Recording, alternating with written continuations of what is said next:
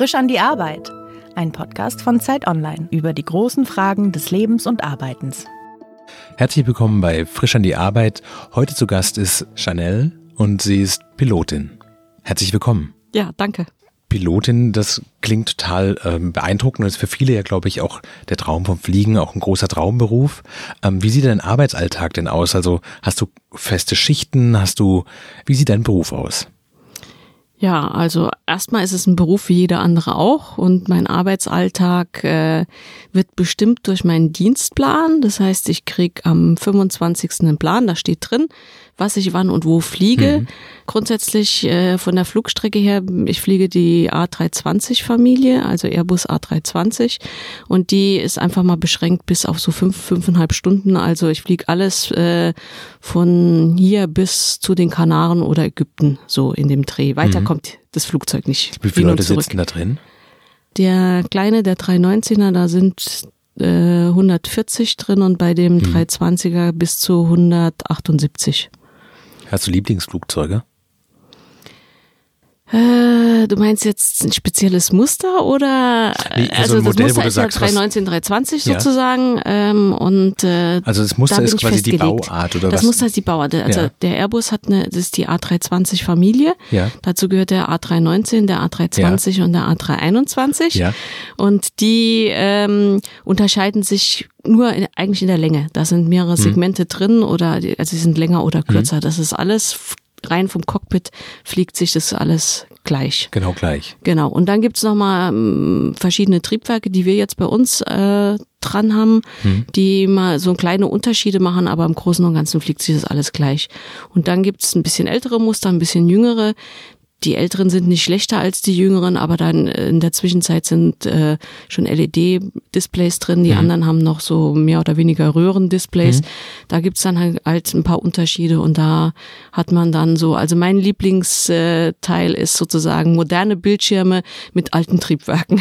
Weil die stärker sind oder mehr Power geben oder was macht das alte Triebwerk nee, so das, schön? das alte Triebwerk, also ich nenne es jetzt altes Triebwerk, ja. sind CFM-Triebwerke. Die sind nur in unserer Flotte alt, die anderen sind erst später gekommen. Die haben ein anderes Verhalten während des Fliegens, die äh, ich, also gefühlt bremsen die besser. Im, im mhm. Descent muss man nicht so aufpassen, dass man zu schnell wird. Was? Im sozusagen im Anflug so, an Descent. den Flughafen, ah, okay. Descent. Hm, ja. ja. genau, dass man da sozusagen hm. nicht zu schnell wird, wenn man da das Gas rauszieht. Hm. Bei den neuen reduzieren die einfach nicht und bei den hm. alten reduzieren die schön und diese neuen Bildschirme sind einfach innen viel schöner zum, zum Ansehen. Wir sind ja quasi in einer Gesellschaft, in der zunehmend viel geflogen wird und das für viele auch so eine Art Routine eigentlich in, nicht im Alltag unbedingt ist, aber alle paar Wochen irgendwelche betrieblichen Flüge sind. Ist für dich Fliegen noch was Besonderes oder nutzt sich das auch ab? Ja, naja, was Besonderes ist es nicht wirklich mehr. Also ähm, für mich selber, wenn ich jetzt Du meinst jetzt, wenn ich ähm, sozusagen on duty bin oder wenn genau. ich als Passagier mitfliege on duty? Ja, wenn du ja, genau. wenn ich, wenn ich im Dienst, wenn ich vorne drin sitze und steuere. Genau, ich stelle mir vor, du sitzt vorne drin und legst diesen Hebel um und dann geht das Triebwerk an und ob dann das noch dieses Euphoriegefühl äh, macht oder ob das quasi nein. so wie ein Auto anlassen. Ich lasse das Auto an, ja? sozusagen. Ja, im Gro also im Großen und Ganzen schon. Es gibt ab und zu mal schöne Momente tatsächlich immer noch nach langer mhm. Zeit, wie äh, einen tollen Sonnenuntergang, tollen Sonnenaufgang. Was zum Beispiel wirklich immer noch faszinierend und schön ist, wenn wir hier diese düsteren Nebellagen haben. Mhm. Und äh, das ist ja dann eine Wolkenschicht, die nur ganz knapp über dem Boden liegt. Ja. Und wenn man dann sozusagen im Take-off die Nase hochhebt, ja. dann sitzt man auf einmal in dem Sonnenschein. Ja. Und das ist, das ist zum Beispiel immer noch total faszinierend, wie schnell man da raus ist und wie schön es dann ist, in der Sonne ja. zu sein, wenn man den ganzen Tag unten im Dunkeln sozusagen im Grauen, saß, im Grauen ja. verbracht hat. Raus aus der Suppe. Genau, raus aus der Suppe. Was genau. wolltest du denn als Kind werden? Äh, ich wollte als Kind, aber erst nachdem ich, das war tatsächlich das Ausschlaggebende, warum ich letzten Endes Pilotin geworden bin, war so ein kleiner Rundflug. Ich komme aus dem Saarland. Ja. Und äh, wir hatten in der Nähe der, der einzig höhere Berg, der Schaumberg. Ich mhm. weiß gar nicht mehr, wie hoch der tatsächlich ist. Und äh, auf dem durfte ich mal einmal so einen Rundflug mitmachen. Mhm. Mit einer kleinen Maschine. Wie weiß ich auch nicht da? mehr welches Muster. Ich glaube, ich war so sieben oder acht. Und da war sozusagen der Traum vom Fliegen da. den ich aber gar nicht weiter träumen konnte, weil tatsächlich damals noch keine Frauen groß in der Berufsfliegerei bekanntermaßen da waren. Also es war nicht also, verboten, aber es war nicht üblich. Es war nicht verboten, aber ich kannte keine. Es gab ja. keine damals noch Blätter zur Berufskunde. Hm. Da gab es nur der Pilot, hm. nicht die Pilotin. Und äh, es war auch tatsächlich so, als ich Abitur gemacht habe, 1983, ähm, hat Lufthansa noch keine Frauen eingestellt. Und das war das Einzige, da ich nicht aus einer Fliegerfamilie komme, wo ich gedacht habe, wo man anfangen kann, um Pilotin zu werden. Das heißt, die einzige Tür, die du gesehen hast, war zu. Die einzige Tür, die ich gesehen habe, war zu. Genau. Aber du bist, du hast es ja trotzdem letztlich geschafft. Wie war denn dein Weg dahin dann? Ich bin dann äh, studieren gegangen, habe äh, neuere deutsche Literaturwissenschaft, Linguistik und Theaterwissenschaft also studiert. Also genau das, was man studiert, wenn man Pilotin werden genau, will. Genau, richtig, ja. absolut. ich war schon immer der Meinung, dass man alle Seiten sozusagen ja. bedienen sollte, also auch das, äh, auch mhm. Literatur mhm. oder sowas, nicht nur Technik. Aber es hatte ich jetzt nicht so Luft- und Raumfahrttechnik oder so Nein, gezogen. hat es mich nicht. Das wäre mir zu langweilig gewesen, weil ich das, ich wollte tatsächlich, wenn dann in mhm. dem Bereich was machen, dann tatsächlich fliegen. Wobei ich vorher in, im Abitur hatte schon auch Mathe-Leistungskurs. Also mhm. Technik hat mich schon auch interessiert, aber wenn, dann wäre es das Fliegen gewesen. Und da dieser Traum ja erstmal sozusagen gestorben war, habe ich was anderes gesucht. Und das Studium habe ich dann auch zu Ende gemacht. Und dann habe ich nochmal drüber nachgedacht, was wollte ich eigentlich werden und habe nochmal einen zweiten Start gemacht mit Fliegerei und da war ich zu alt für Lufthansa. Also dann durften die Frauen hin, du aber nicht, weil ich du zu alt nicht, warst. weil ich zu alt war, genau. Und mhm. dann habe ich aber einen Weg gesehen, sozusagen über, ähm, dass man eine privat die Ausbildung finanzieren mhm. kann, privat die Ausbildung machen kann. Dann habe ich die Ausbildung selbst finanziert und äh, habe dann auch ganz viele Jobs nebenbei gemacht, unter anderem bei der Post. Also alles, was Geld gebracht hat, um das zu finanzieren. Mhm. Wie lange und dauert die Ausbildung denn? Zwei Jahre. Das geht eigentlich, oder? Ja, das geht. Also das. Und da kann man nebenbei noch arbeiten. Kann man. Man muss halt. Ja. Ja, man muss halt viel, viel machen, sozusagen. Das heißt, du bist früh morgens aufgestanden, hast die Post ausgetragen und dann bist du zur Flugschule. Ich bin manchmal habe ich die Post nachts verteilt hm. in diesen Verteilkästen und sowas und dann bin ich morgens zur Flugschule und äh, da ist ja auch viel Theorie. Zum Teil muss man ja auch zu Hause lernen. Dann hm. fliegt, macht man Flugstunden sozusagen. Die werden ja abgesprochen, wann man wie fliegt. Und in den Pausen, wenn es irgendwie geht, kann man dann noch ein bisschen Geld verdienen. Das heißt, äh, du hast auch eine große Entschlossenheit gehabt, dass du genau da, weil du wusstest, du willst genau das machen.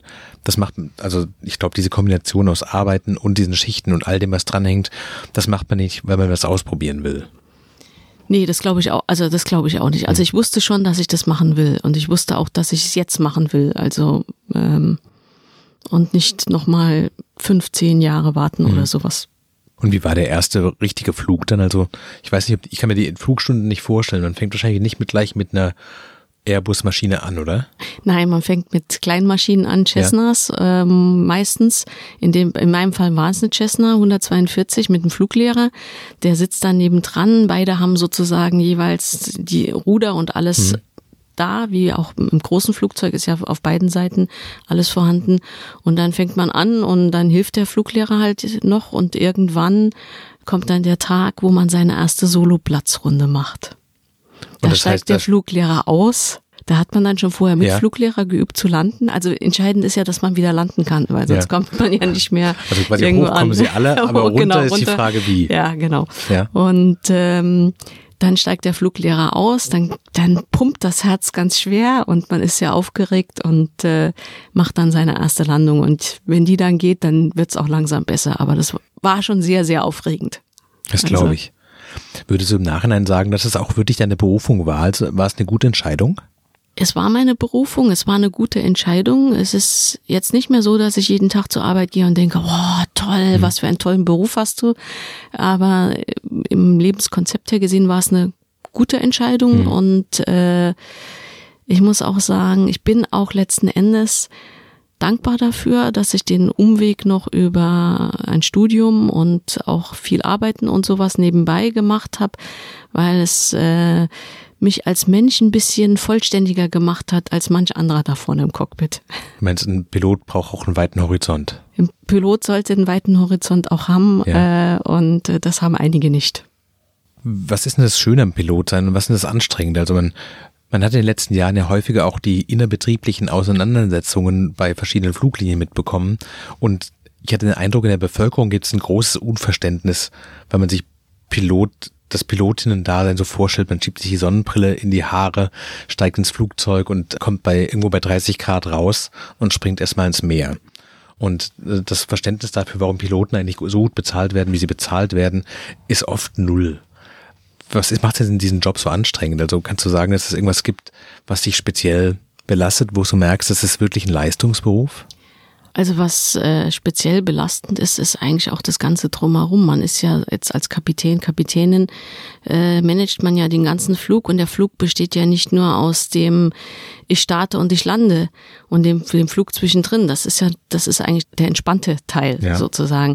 Letzten Endes geht es darum, wir kommen zu spät. Es gibt so die sogenannten Slots. Das heißt, es wird irgendwo vorgegeben, mhm. wann darf ich abfliegen, weil der Luftraum zu voll ist.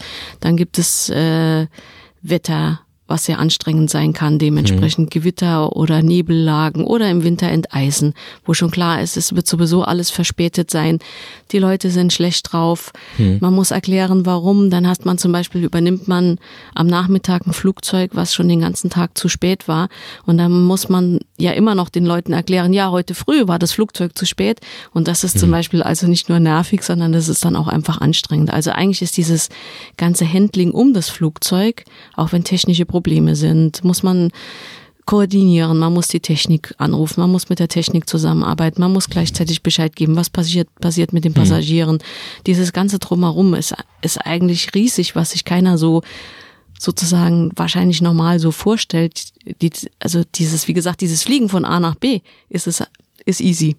Genauso habe ich mir das auch gedacht. Ich dachte wirklich, du kommst quasi an, alles ist organisiert, du legst die Hebel um und sobald das Flugzeug steht, hast du quasi Feierabend. Aber dass du eigentlich die Flugmanagerin bist, die alle Voraussetzungen, dass das Flugzeug überhaupt fliegen kann, im Kopf haben muss und dass du das alles koordinierst, das war mir so nicht klar. Ja, genau. Also das geht schon los. Wir, wir kommen ja schon als Crew sozusagen eine Stunde bevor der Abflug hm. ist. Und dann gehen wir vom Cockpit erstmal ins, in, also in vorgegeben unsere Flybase und da sind dann Wetterbedingungen erstmal drin. Wir müssen mhm. uns erstmal gucken, wo fliegen wir, wie viel wollen wir überhaupt tanken, wie schwer sind wir, wie viel können wir tanken, wie ist das Wetter überhaupt, möchte ich mehr tanken, möchte ich weniger tanken, hm. was ist an den Airports, die ich an dem Tag anfliege, haben die irgendwelche Probleme, wie zum Beispiel in Köln wird, ich glaube jetzt ist es schon nicht mehr so, aber wurden, wurde sozusagen die Bahnen saniert, dann hat man zum Teil am Wochenende nur noch eine ganz kurze Bahn, die unter zwei Kilometer ist, hm. äh, da muss man schon ausrechnen, kann ich überhaupt mit dem Gewicht da noch landen oder nicht. Kann ich das Anflugsystem überhaupt benutzen, wenn ich einen älteren A320 habe, der noch kein GPS hat? Mhm. Kann ich einen bestimmten GPS-Anflug natürlich nicht machen. Wie ist das Wetter dazu? Also es ist ganz, ganz viel drumherum. Dann, wenn wir sozusagen diese Sachen uns angeguckt haben, entschieden haben, in der Zwischenzeit macht die Kabinencrew ihr Briefing. Die reden auch über Evakuieren, Feuer, also irgendeines dieser mhm. Themen, was sie auch sozusagen betrifft und äh, auch über Erste Hilfe. Das müssen sie ja auch an Bord mhm. gewährleisten. Und dann kommen wir zusammen, dann reden wir, dann halte ich nochmal mehr oder weniger eine Ansprache, was ich gerne von dem Tag hätte. Und danach sozusagen gehen wir dann erstmal auf den Flieger, dann wird der Flieger vorbereitet und dann irgendwann steigen die Gäste ein. Also es ist quasi fast wie ein Teamsport und du bist quasi die Kapitänin im Wortsinne genau. und die Trainerin gleichzeitig, weil du auch die Aufstellung eigentlich machst und überlegst, welche Parameter brauchen wir eigentlich und nicht nur den laufenden Betrieb im Blick hast. Genau, die Aufstellung ja. selber ist schon vorgegeben von den Positionen natürlich. Es gibt einen Kapitän, Co-Pilot ja. mhm. oder auch First Officer, wie er eigentlich heißt. Aber Börser die Betankung die, musst du zum Beispiel aber auch die Betankung berechnen, ja. die, die, die ist berechnet. Ja. Aber wir, wir überlegen uns nochmal als äh, First Officer und Kapitän, wie viel wollen wir überhaupt mitnehmen. Wie, also, du, macht man das mit Zettel und Stift oder gibt es dafür irgendwelche? Es gibt einen Plan, es gibt einen Flugplan. Ja. Äh, ja. Da steht schon drauf, wie viel man, man für bestimmte Parameter mhm. braucht. Man braucht äh, ja immer die Strecke hin und zurück. Dann braucht man noch, um zum Alternate zu kommen und noch mhm. ein bisschen was drauf. Der Alternate wäre quasi der Ausweichflughafen, genau, der, der vorgemerkt ist. Genau, mhm. der vorgemerkt ist. Und da muss man natürlich gucken, passt das alles, passt das Wetter auch am Ausweichflughafen und dann dementsprechend, wie die Wetterlage ist oder was gerade an dem Flughafen vorgeht, sagt man dann nochmal, ja, ich möchte nochmal 500 Kilo oder eine Tonne oder was auch immer nochmal mehr mhm. dazu haben. Ganz schön kompliziert ist ganz schön kompliziert, ist an manchen Tagen tatsächlich kompliziert und dann, wenn es so ein Standardtag ist, schönes Wetter, alles schön, kein Airport wie London Heathrow, wo man sowieso immer noch im Holding ist, ist es auch an manchen Tagen sehr einfach. Also Man muss nur flexibel sozusagen sein. Was ist für dich Glück am Arbeitsplatz? Glück am Arbeitsplatz ist es ein tatsächlich einen entspannten, ruhigen Flug zu haben und sich fast schon zu langweilen. Ja? Ja. Dieser Podcast wird unterstützt von EY, einer der umsatzstärksten Wirtschaftsprüfungsgesellschaften Deutschlands und weltweit. 150 Länder, rund 260.000 Mitarbeiter weltweit, davon in Deutschland über 10.000. Allein diese globale Struktur eröffnet zahlreiche Karrieremöglichkeiten im In- und Ausland. Was EY darüber hinaus so attraktiv macht? Eine offene Unternehmenskultur, flexible Arbeitszeiten, ein gigantisches Netzwerk, persönliche Förderung, innovative Dienstleistungen und ein inspirierendes Arbeitsklima. EY setzt auf hochtalentierte Mitarbeiter, die den festen Willen haben, ihr eigenes Potenzial zu entfalten und die den Leitsatz des Unternehmens Building a Better Working World leben. Hast du noch manchmal Angst, dass irgendwas schief geht, also ganz grundsätzlich, oder hast du das quasi so weit im Griff, dass du weißt, nein, die Dinge und meine Kollegen und alle arbeiten hier so solide, nach aller Wahrscheinlichkeit kommen wir sicher an? Also wenn ich Angst hätte, würde ich nicht ins Cockpit steigen. Verstehst du Menschen, die Flugangst haben? Verstehe ich. Gibt, es gibt ja auch, sage ich mal, ich habe so das Gefühl, es wird, gibt auch immer mehr Leute, die Flugangst hm. haben oder vielleicht bekommt man es in der Zwischenzeit auch mehr mit. Verstehe ich sehr gut, ähm, weil es ist, wenn man ja auch den Einblick nicht hat, wahrscheinlich gar nicht so einfach so viel Vertrauen hm. in die Crew, in das Ganze drumherum zu haben sozusagen. Also auch äh, nicht nur in die Crew selber, sondern auch in die Flugzeuge, in die Technik. Mhm. Und dann kommt ja auch viel in der Presse und natürlich steht in der Presse nicht, es sind heute, was weiß ich, 100.000 Flüge gut ausgegangen, mhm. sondern es ist ja der eine Flug, Flug. der schlecht war, mhm, der drin steht, logischerweise. Mhm. Und das macht natürlich auch noch mehr Angst. Haben sich denn die Hoffnungen, die du ans Fliegen und den Beruf hattest, haben die sich erfüllt? Ah, das, da muss ich mal nachdenken. Ja, doch, sie haben sich, sie haben sich tatsächlich schon erfüllt. Äh, ich hätte die Hoffnung gehabt, dass es vielleicht noch, dass das Umfeld noch ein bisschen mehr so geblieben wäre, wie es am Anfang war. Wie, also früher hatten wir zum Beispiel, wir sind auf die Kanaren geflogen, dann standen wir eine Stunde da und dann haben, mhm. sind wir erst wieder zurückgeflogen. Und heute ist alles nur noch schnell, schnell, schnell, 35 Minuten, dann mhm. muss der Flieger gedreht werden. Also es ist äh, die, die Anspannung sozusagen, mhm. bleibt eigentlich die ganze Zeit für die Crew da und nicht mehr wie sonst, da konnte man mal noch eine Viertelstunde sich rausstellen und ein bisschen Sonne tanken. Mhm. Das heißt, wenn du auf die Kanaren fliegst oder in solche Ziele fliegst, du hast da gar nichts von, weil du im Flugzeug bleibst, das Ding wird gedreht, einmal wird alles durchgecheckt und schon bist du wieder unterwegs. Genau. Eigentlich wie so eine Wendeschleife bei einem Bus. Genau. Richtig, ist wie eine Wendeschleife mit dem Bus. Ich, letzten Endes starte ich, wenn es gut läuft. Äh, manchmal bin ich auch mal eine Woche woanders, aber normalerweise, ich bin jetzt im Moment in Tegel stationiert. Hm. Wenn es gut läuft, starte ich in Tegel und ende wieder in Tegel. Das heißt, du bist aber zum Feierabend auch immer zu Hause. Genau, das ist auch wiederum der Vorteil. Also ja. wenn die, ich will, ich, also für mich persönlich ist es auch so, deshalb will ich persönlich auch nicht auf die Langstrecke gehen. Mhm. Ähm, ich bin lieber zu Hause tatsächlich, weil man will ja auch noch ein Privatleben sozusagen mhm. haben. Und wir hatten, ich hatte das am Anfang meiner Karriere, dass wir in Hotels gegangen sind und das ist am Anfang toll und das ist irgendwann tatsächlich langweilig, wenn du zum zehnten Mal in Paris im gleichen Hotel bist und schon weißt, mhm. da hängst du deine Toilettentasche hin und da machst du dieses und jenes. Und du bist ja nicht mit deinen Liebsten da, sondern du bist mit einer Crew da, die sind alle lieb und nett, aber es sind ja trotzdem, ist, man hat ja keine. Das ist trotzdem sonst, nicht Privatleben. Es ist trotzdem ja. nicht Privatleben. Hm. Und äh, deshalb bin ich schon sehr dankbar für diese Low-Cost-Fliegerei, die von Punkt zu Punkt, dass man immer wieder hm. zurück ist. Aber das Einzige, die Turnarounds könnten länger sein. Hm. Also dass da nicht so viel Stress entsteht. Dass man mindestens einen Espresso in, Runde, in Ruhe trinken könnte. Da, Sonne zumindest gucken. einen Kaffee, weil Espresso ja. haben wir ja auch nicht an Bord. Denkst du manchmal im Cockpit über den Klimawandel nach? Also ja, sehr viel sogar. Was sind deine Gedanken dazu denn? Also ich denke sehr viel überhaupt über Umweltschutz nach. Es ja. ist zwar vielleicht ein bisschen verrückt sozusagen als Pilotin. Ähm, also tatsächlich beim Fliegen äh, ist mein größter Gedanke, so umweltfreundlich als möglich zu fliegen. Das kann man beeinflussen. Das, ja, sehr viel. Also der, also durch den, äh, wie viel Sprit man ver, verballert, mhm. sage ich jetzt mal so, so umgangssprachlich. Ja, also ich kann nach Köln hin und zurück fliegen in 45 Minuten und habe äh, zwei Tonnen Sprit ver verbraucht. Ich kann aber nach Köln hin und zurück fliegen, vielleicht in 50 Minuten und habe dafür nur 1,7 Kilo, äh, 1,7 Tonnen. Tonnen Ja. verbraucht. Also es sind 300 Kilo weniger, die in der Luft sind. Aber heißt das auch im Umkehrschluss, dass quasi je mehr du verballerst, in Anführungszeichen, desto länger ist eine Pause dort? Das heißt, gibt es quasi so eine Art unausgesprochenen Vorteil daran, wenn man nicht umweltfreundlich fliegt? Ähm, ja, also ja, für einen persönlich ja, Ja. wenn man jetzt sehr egoistisch wäre Ja. und nur darüber nachdenken Hm. würde, klar. Aber ähm, auf der anderen Seite hat ja auch die Wirtschaftlichkeit auch für den Hm. Flugbetrieb was damit zu tun und äh, da gibt es auch sowas wie einen Kostindex, was man fliegen sollte. Ich kann aber als Kapitänin jederzeit sagen, ich fliege schneller oder langsamer oder wenn Hm. ich Verspätung habe, muss ich abwägen zwischen bekommen die Leute noch ihren Anschlussflug oder nicht. Hm, Wobei klar. je kürzer die Strecke, desto weniger Sinn macht es, schneller zu fliegen, weil man da vielleicht zwei, drei Minuten rausholt, was keinem irgendwo einen Vorteil bringt, außer man verbraucht tatsächlich Sprit. Weil man dann die Zeit wieder im Flugzeug rumsitzt, weil bis alle, alle anderen Positionen dann da genau, sind, bis alle an der Position und wieder, sonst was, genau. Ja. Genau. Oder man ist dann schneller geflogen und dann kommt man irgendwo und ist Nummer 10 im Anflug. Hm. Dann Das heißt, hat man man muss vorher auf alles. warten. Hm. Genau, also dann genau fliegt man, flü früher ist man Holdings geflogen, heute gibt's oft so, die nennen sich Transition, das sind so Wegpunkte, so im Großen und Ganzen so Umleitungen, die man dann fliegt, bis man dann landet.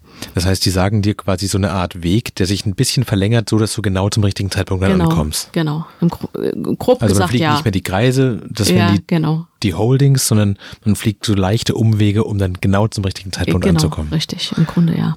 Wenn du über deinen Beruf nachdenkst und quasi eine Wahl frei hättest, was du verändern darfst, wäre das mehr Freizeit, mehr Freiheit, mehr Sinn oder mehr Geld? Also mehr Freizeit brauche ich nicht, weil ich tatsächlich Teilzeit schon fliege und die Freizeit mir selber sozusagen nehme. Wie viele Stunden fliegst du in der Woche oder was also ist im ich, Monat? ich hat, im Moment ist es so, dass ich drei Monate Teilzeit habe. Das heißt, ich fliege nicht im Januar, im Mai und im November. Sind es Monate, die du in Berlin verbringst oder sind es Monate, wo zufällig ein Dienstplan in einem sehr warmen Land endet und auch dort wieder au- Nein, ansetzt? ich steige ja immer in Berlin aus. Also es ist immer so. Ist tatsächlich so. Also nee, nicht immer. Ich bin Ja. manchmal schon auch mal unterwegs. Aber Ja. im Großen und Ganzen steige ich in Berlin aus. Aber ich würde nie zum Urlaubsbeginn irgendwo anders aussteigen. Die Firma würde mich immer zurück nach Berlin schicken. Hm. Okay. Muss sie Mhm. auch sozusagen. Und äh, ich bin schon äh, zum Teil im Urlaub, aber ich verbringe auch Teile davon tatsächlich in Berlin.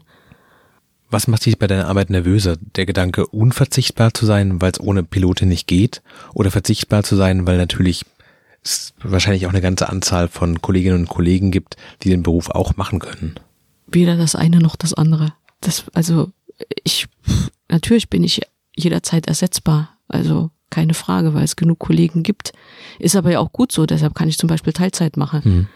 Und das andere war, Naja, austauschbar zu sein, das Gefühl zu haben, wenn ich jetzt quasi nicht genau das mache, was mein Arbeitgeber will und was mich vielleicht stört, wenn ich das anspreche, dass es so ein Traumberuf ist, dass so viele Leute da reinkommen und sofort die Hand recken und sagen, den Job nehme ich für zwei Drittel des Gehaltes sofort nee, mit Kusshand. so einfach geht's bei uns gar, Gott sei Dank nicht.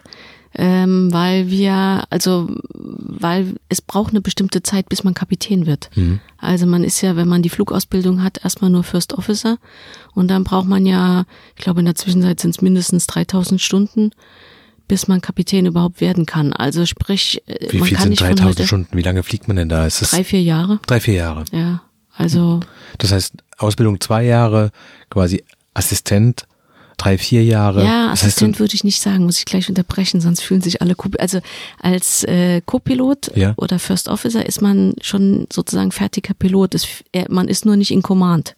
Mhm. Und man sammelt natürlich noch Erfahrung, aber in Command ist sozusagen der Kapitän. Wie unterscheiden sich die Aufgaben?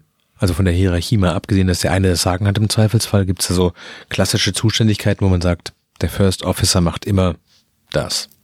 Äh, fast gar nichts mehr. Gibt noch ein paar Kleinigkeiten, aber Mhm. im Großen und Ganzen legen wir sozusagen, wenn wir jetzt, äh, ich sag mal, wir würden jetzt an einem Tag nach ähm, London hin und zurück nur fliegen, Mhm. dann ähm, frage ich, außer ich sage, okay, irgendwo ist das Wetter so, dass ich es selber fliegen möchte, frage ich, was möchtest du fliegen? Dann sagt der Kollege, er möchte gerne nach London zum Beispiel fliegen. Dann kann er das auch machen und dann gehören bestimmte Aufgaben wie zum Beispiel der Outside-Check oder sonstige Sachen. Also der Outside-Check würde dann ich machen. Der Kollege programmiert das Programm und das tauscht sich aber genauso umgekehrt.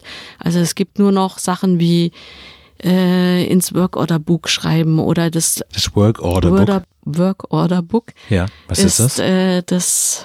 Ich muss überlegen, wie das auf Deutsch tatsächlich heißt. Da kommen die technischen Beanstandungen rein. Also eine Art dann, Mängelliste? Ja, hm. so eine Art Mängelliste. Ja. Und es muss dann aber auch gleich von der Technik behoben werden. Also sprich, ich trage was ein, das und das ist kaputt und dann äh, kommt ein Techniker und repariert hm. es und schreibt rein, ist repariert oder es geht nicht zu reparieren. Dann gibt es eine Liste, mit was darf man noch fliegen, mit was hm. darf man nicht mehr fliegen und dann wird daran nachgeschrieben, man fliegt nach dem und dem Punkt sozusagen. Hm. Und das kommt alles in dieses Work Order Buch. Das ist zum Beispiel noch eine Sache, die tatsächlich nur die Kapitäne machen. Aber es ist wirklich ganz wenig. Also das meiste wird getauscht. Das ist relativ gleichberechtigt. Ja.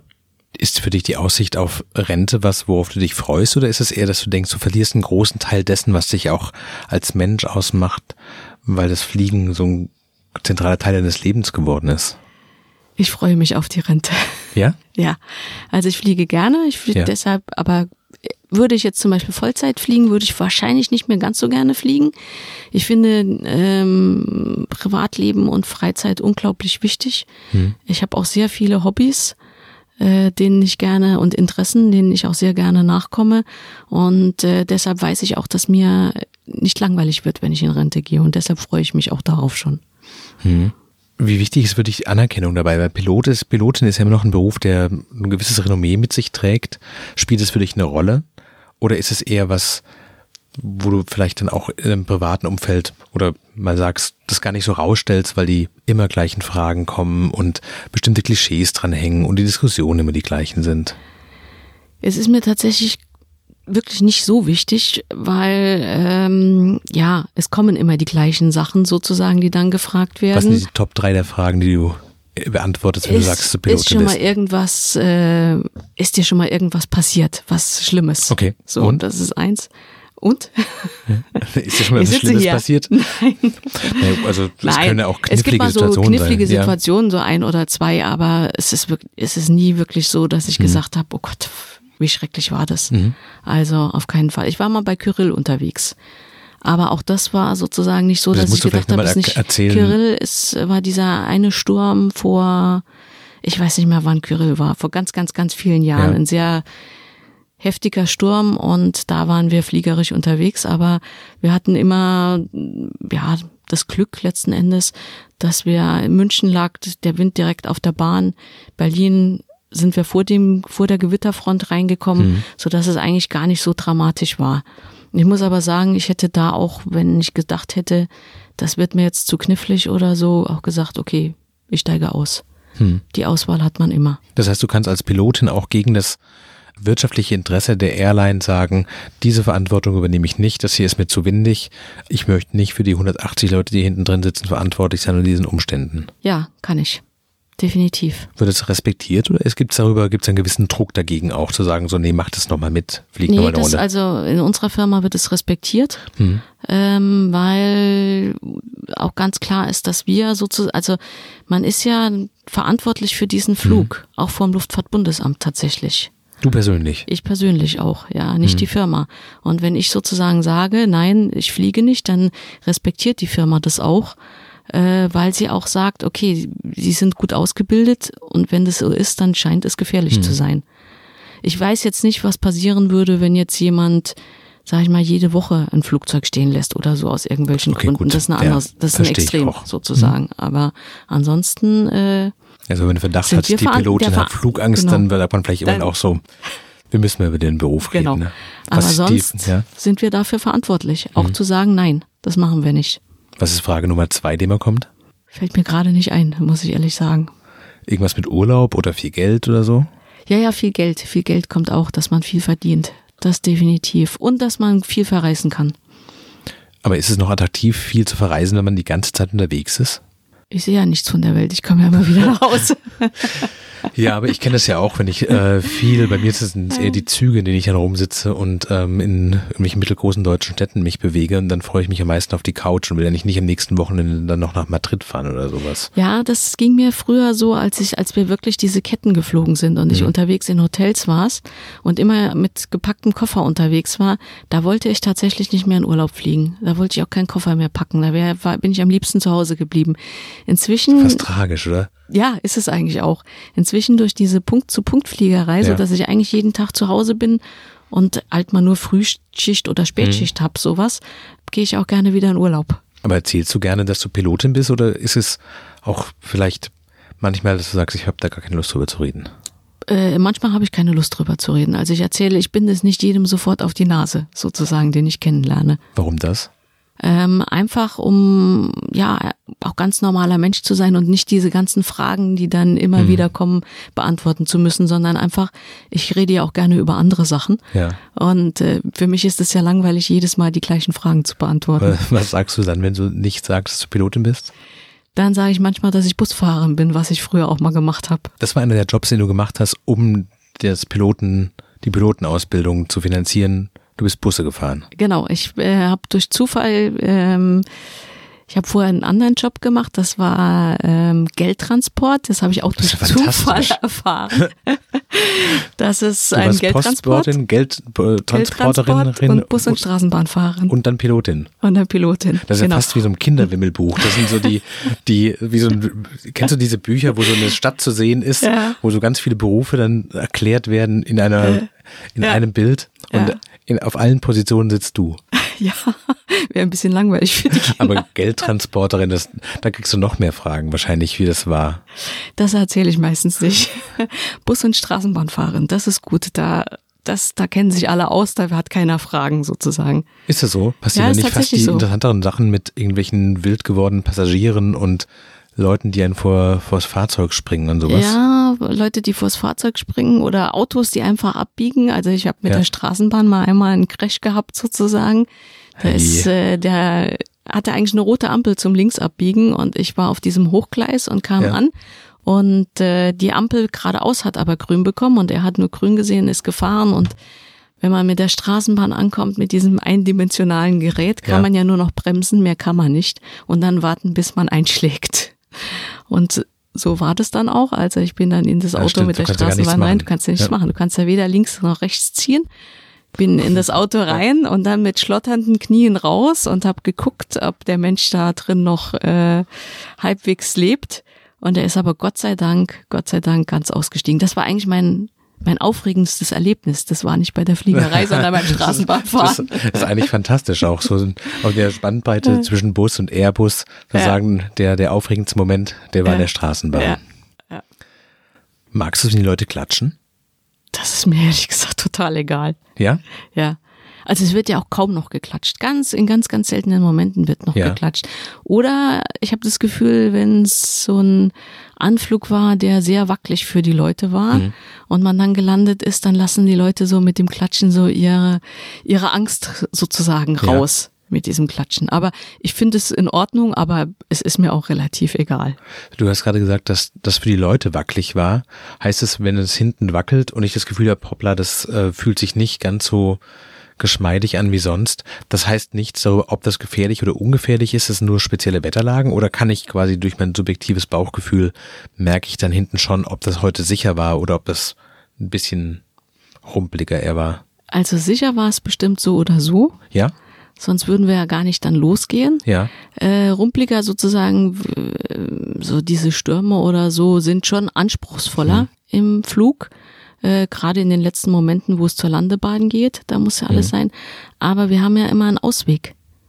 Also du kannst immer Einmal die hochziehen. Hebel nach vorne legen und durchstarten. Und das ist für uns auch Mhm. mental, also bei uns endet die, Land die Landung nie mit der Landung, sondern mental im Gedan in unserer Gedankenwelt endet eine Landung immer mit äh, Durchstarten. Das heißt, eigentlich ist es kein Angstmoment, weil du immer weißt, ich kann immer einen zweiten, dritten Versuch machen. Genau. Wenn es jetzt nicht so funktioniert, niemand zwingt mich jetzt dieses Ding irgendwie Nee, runterzukriegen. genau. Wenn ich merke, okay, ich krieg das hier nicht runter, dann fliege ich halt woanders hin Mhm. und krieg es runter. Und wenn ich zum Beispiel merke, okay, im Norden Deutschlands ist jetzt Mhm. Sturm, aber im Süden ist gutes Wetter, dann tanke ich halt noch so viel mit, dass ich wenn es nicht klappt, im Norden in den Süden kann. Verstehe. Also eigentlich kann ich mich darauf verlassen, dass die Landung nur dann stattfindet, wenn die Rahmenbedingungen wirklich sicher sind, weil es gar keinen Zwang gibt, das jetzt sofort zu machen. Dann Genau. dauert es vielleicht mal eine Viertelstunde länger oder eine halbe Stunde, aber das ist das Schlimmste eigentlich, was normalerweise passieren kann. Genau, richtig. Also man würde nicht das Ding einfach reinprügeln. Du hast eingangs erzählt, dass ähm, als du das erste Mal darüber nachgedacht hast, Pilotin zu werden, dass es für Frauen noch gar nicht vorgesehen war. Wie hat sich das denn für dich verändert? Hast du heute das Gefühl, du bist da richtig angekommen oder ist es noch sehr stark so ein Männerbusiness mit auch vielleicht Geflogenheiten, bei denen du merkst, du gehörst da nicht dazu oder ist das quasi offen und angenehm? Mir gegenüber ist es schon sehr offen und auch angenehm, äh, weil ich schon lange dabei bin und auch ja respektiert bin. Aber ähm, grundsätzlich ist es schon noch ein Männerverein und ein Männerbetrieb, das muss man schon sagen. Also, und ich glaube auch, dass viele Kollegen, also es gibt auch noch nicht so viele Frauen, es wollen offensichtlich auch nicht so viele Frauen tatsächlich machen. Und äh, dadurch, glaube ich, wird es auch immer so ein bisschen so ein Männerbetrieb bleiben. Wenn du eine der ersten Frauen warst, die in diesen Beruf eingestiegen sind und es scheint mir vom Zeitrahmen ja schon so hinzuhauen, wenn du sagst, dass du das am Anfang gar nicht konntest, hattest du den Eindruck, du kommst da in eine Welt rein, die für dich nicht gemacht ist? Ja, anfänglich schon ein bisschen. Also an, anfänglich auch, was so die Ausbildung und sowas anbelangte. In meiner ersten Firma war es wirklich so, wo ich dachte, wo bin ich hier? Also ich habe vorher selber auch durch mein Studium und Literaturwissenschaft eine Qualifikation für Deutsch als Fremdsprache beim Goethe-Institut gemacht und auch so ein bisschen gelernt, Pädagogik und sonst was. Das war da überhaupt nicht. Das war so fast schon militärisch oder so, wo ich gedacht habe, oh Gott, wie soll man so lernen, wenn man hier nichts, eigentlich nichts erklärt bekommt, aber irgendwas machen muss und gar nicht weiß, wie man es machen muss und keiner sagt einem richtig, wie man es machen muss. Das war also zu der Zeit schon schwierig, wo ich auch gedacht habe, okay, Jungs gehen da vielleicht anders ran Hm. Und haben dann und haben es da etwas leichter oder ich dachte auch am Anfang auch schon in der Flugschule, du bist die absolute Loserin. Die fliegen hier alle schon, können das toll, schon nach irgendwie der fünften Stunde und du bist immer noch hier, hast immer noch Probleme. Letzten Endes irgendwann, als ich lange genug dabei war, hat sich herausgestellt, dass die haben einfach nur erzählt. Das hat Also alles gar nicht gestimmt. ne? Macho Bluff. Ja. Genau. Und in dem Teil habe ich nicht so mitgespielt, sozusagen, weil ich das auch ja nicht wusste, wie es sein soll. Und da habe ich auch keinen Bock drauf auf sowas. Da bin ich auch heute immer noch ehrlich und sage, was wirklich Sache ist und nicht irgendwie, ja, ja, nach der dritten Flugstunde habe ich schon eine tolle Landung hingelegt oder so. Wenn heute junge Frauen auf dich zukommen würden und sagen so, ich würde gern Pilotin werden, aber mich halten Dinge davon ab, hast du das Gefühl, du kannst ihnen irgendwie Ratschläge geben? Also angefangen von lass dich nicht einschüchtern bis ja, es ist ein Männerverein, damit muss man ein bisschen zurechtkommen, aber man kann es auch ändern. Ähm, wenn, also ich würde erstmal prüfen, ob es wirklich ihr, ihre Berufung ist, Pilotin zu werden. Und würde dann auch, Woran äh, merkt man das denn? ob man es wirklich will, ob man wirklich sagt, ja, das ist es, was ich will, dafür bin ich bereit, viel zu investieren, auch mal nachts zu arbeiten oder sonstiges. Also wirklich zu sagen, ja, kannst du dir was anderes vorstellen, wenn dann kommt, ja, das und das würde ich auch, auch genauso gerne machen, dann würde ich sogar eher von dem Beruf in der Zwischenzeit abraten. Weil die Entwicklung, glaube ich, schon so geht, dass äh, irgendwann werden die Flugzeuge auch mit von unten gesteuert werden und äh, das, das ganze Berufsbild wird sich sehr stark ändern vermute ich, und nicht zum Positiven hin. Das heißt, dass du nur noch Flugmanagerin bist, aber eigentlich den eigentlichen Flug, den kann ja der Autopilot machen und du bist aber für alle anderen Dinge vor der, vor dem Start und nach der Landung zuständig. So ein bisschen und dass Ja. das auch unter, wir fliegen ja schon noch, also selbst wenn der Autopilot fliegt, müssen wir ja die Sachen eingeben Mhm. oder sowas. Das wird irgendwann kommen, dass unten jemand sitzt, so wie die Drohnen halt in der Zwischenzeit Mhm. Klar. fliegen und das ganze Ding steuern kann und oben sitzt noch jemand, einer da nur noch zur Sicherheit drin Mhm. und der darf dann ab und zu wahrscheinlich mal eingreifen, wenn irgendwas nicht funktioniert. Das ist dann wirklich ein Stück weg von den Traumvorstellungen, die man hat, ne? Definitiv. Viertelstunde Wendezeit. Also, genau, da, also da würde ich es nicht mehr machen wollen. Und äh, wenn dann eine junge Frau sagt, okay, das äh, ist trotzdem ihre Berufung, dann würde ich sagen, ja, mach es. Das wirst du schaffen und äh, genau, und es ist immer noch trotzdem ein bisschen Männerberuf, aber sie hat ja dann nicht mehr so viel mit den Männern zu tun, sie sitzt ja dann alleine da vorne. Also Maschinen statt Männer, ja. Genau. ja. Hast du Lieblingsflughäfen? Eigentlich nicht wirklich. Ich habe Flughäfen, an die ich nicht gerne fliege. Was sind doofe Flughäfen? Zum Beispiel Samos sind wir früher angeflogen. Mhm. Das ist eine ganz kurze Bahn, ist ein ganz komplizierter Anflug mit viel Wind, der, es ist einfach, man braucht einfach sehr lange, sehr viel Konzentration. Hm.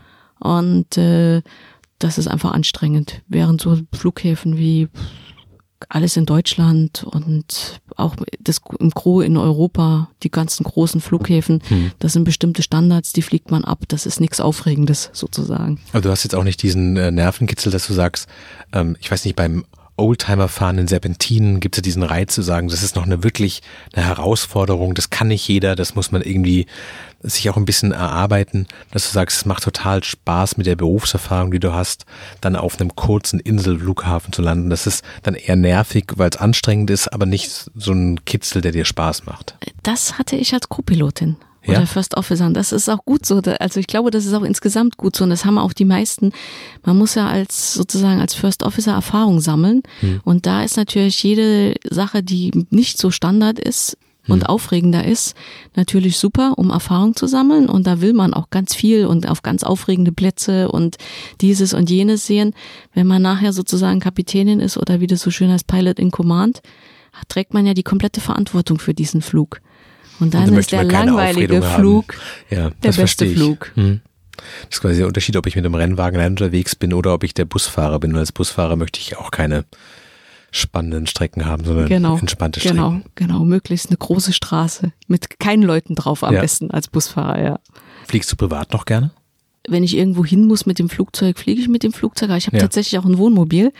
Und äh, in Europa fahre ich auch gerne viel mit dem Wohnmobil. Da habe ich gleich mein Bett dabei und alles dabei. Und äh, da muss ich auch nicht unbedingt ins Flugzeug steigen. Und du siehst viel mehr von den Gegenden, in denen du vorbeikommst, ohne dass du die das Ziel sind. Ne? Genau, der, da ist auch der Weg das Ziel. Ganz herzlichen Dank für das tolle Gespräch. Heute zu Gast bei Frisch in die Arbeit war die Pilotin Chanel. Vielen Dankeschön. Dank.